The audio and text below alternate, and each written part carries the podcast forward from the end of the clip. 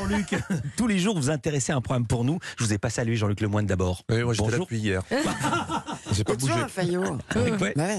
Tous les jours, Jean-Luc, vous intéressez à un programme pour nous, c'est votre session de rattrapage. Et aujourd'hui, une fois n'est pas coutume, vous nous proposez une rubrique pour aider les Parisiens à faire du tri sélectif. Bah oui, Philippe, parce que c'est de plus en plus difficile. Bon, vous, vous n'avez pas ce problème. hein. Quand vous voulez jeter quelque chose, vous appelez votre stagiaire de troisième hein, et vous les jetez au visage. Mais les gens normaux à Paris, les, les sans-dents, comme vous les appelez, comment ils font hein? Avant, c'était simple. Tu avais une poubelle pour les matières biodégradables, une autre pour les emballages et une autre pour le verre. Maintenant, tu as un déchet. Tu sais plus si tu dois le jeter sur le trottoir de droite ou le trottoir de gauche, vu que toutes les ordures sont dans la rue. Depuis maintenant cinq jours, les éboueurs de la ville de Paris sont en grève contre la réforme des retraites. Ce sont près de 4500 tonnes de déchets non ramassés qui s'accumulent dans les rues. 4500 tonnes de déchets hein, non ramassés dans les rues. Et c'est là aussi, vous le permettez, Philippe. Je voudrais avoir une pensée pour tous les touristes venus du monde entier après avoir regardé Emily in Paris sur Netflix et qui doivent être actuellement dans des cellules de soutien psychologique ou en réanimation. Alors évidemment, hein, tous, les tour- euh, tous les journalistes étaient sur le pied de guerre pour parler des conséquences de ces ordures non ramassées. Et c'est sur BFM que j'ai trouvé le témoignage le plus poignant qui m'a retourné. Après, je comprends les personnes qui font la grève et euh, je les supporte, mais il faudrait que ça cesse un moment, quoi. Des images qui coupent l'appétit de cette cliente. Ce qu'on a en face de nous, ouais, c'est. Voilà, j'ai j'ai pris des frites, j'ai pas terminé quoi.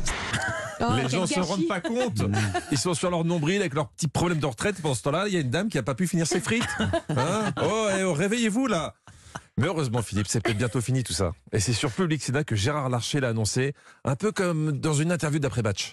Au terme de ces dix jours de débat, ça y est, eh bien, l'une des deux chambres du Parlement a voté cette réforme des retraites. Je crois que le Sénat a rempli sa mission constitutionnelle.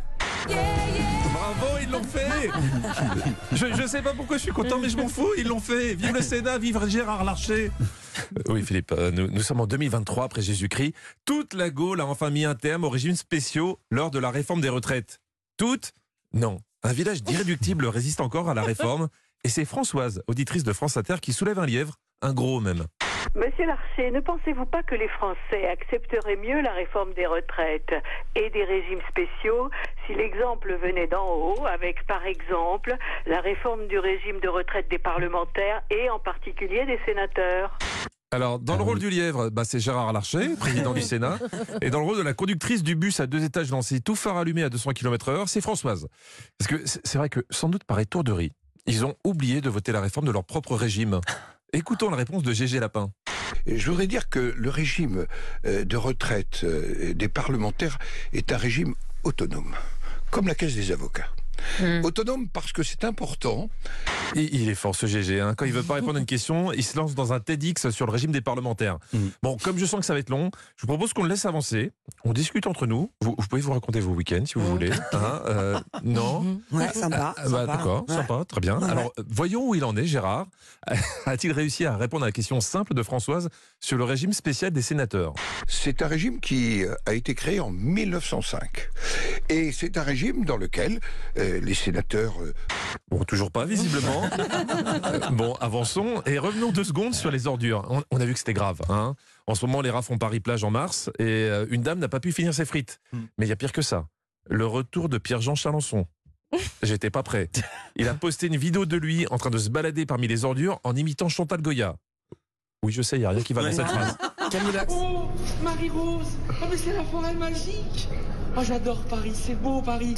Oh, merci Anne. Merci Emmanuel. Vous avez rendu la France encore plus belle qu'elle n'était. Allez les enfants, tous pour Hidalgo, tous pour Manu. Youpi. Voilà, alors moi je veux bien supporter plein de choses, mais il y a des limites. Si à cause des grèves, il repose des vidéos comme ça, il va falloir qu'on reparte de la pénibilité de mon emploi, Philippe. Hein. Oui. Bon, dernière tentative, vérifions si Gérard Larcher est arrivé au bout de son explication. et euh, le fruit, le fruit de la part euh, des réserves qui ont été accumulées pendant 117 années. On l'aura pas, c'est un génie. Je crois que Françoise est décédée depuis qu'elle a pris la parole. Allez, bonne chance à tous. Merci Jean-Luc. À demain. On vous retrouve avant demain, comme chaque jour, dans Historiquement Vôtre. C'est de 16h à 18h avec Stéphane Bern sur Europe 1.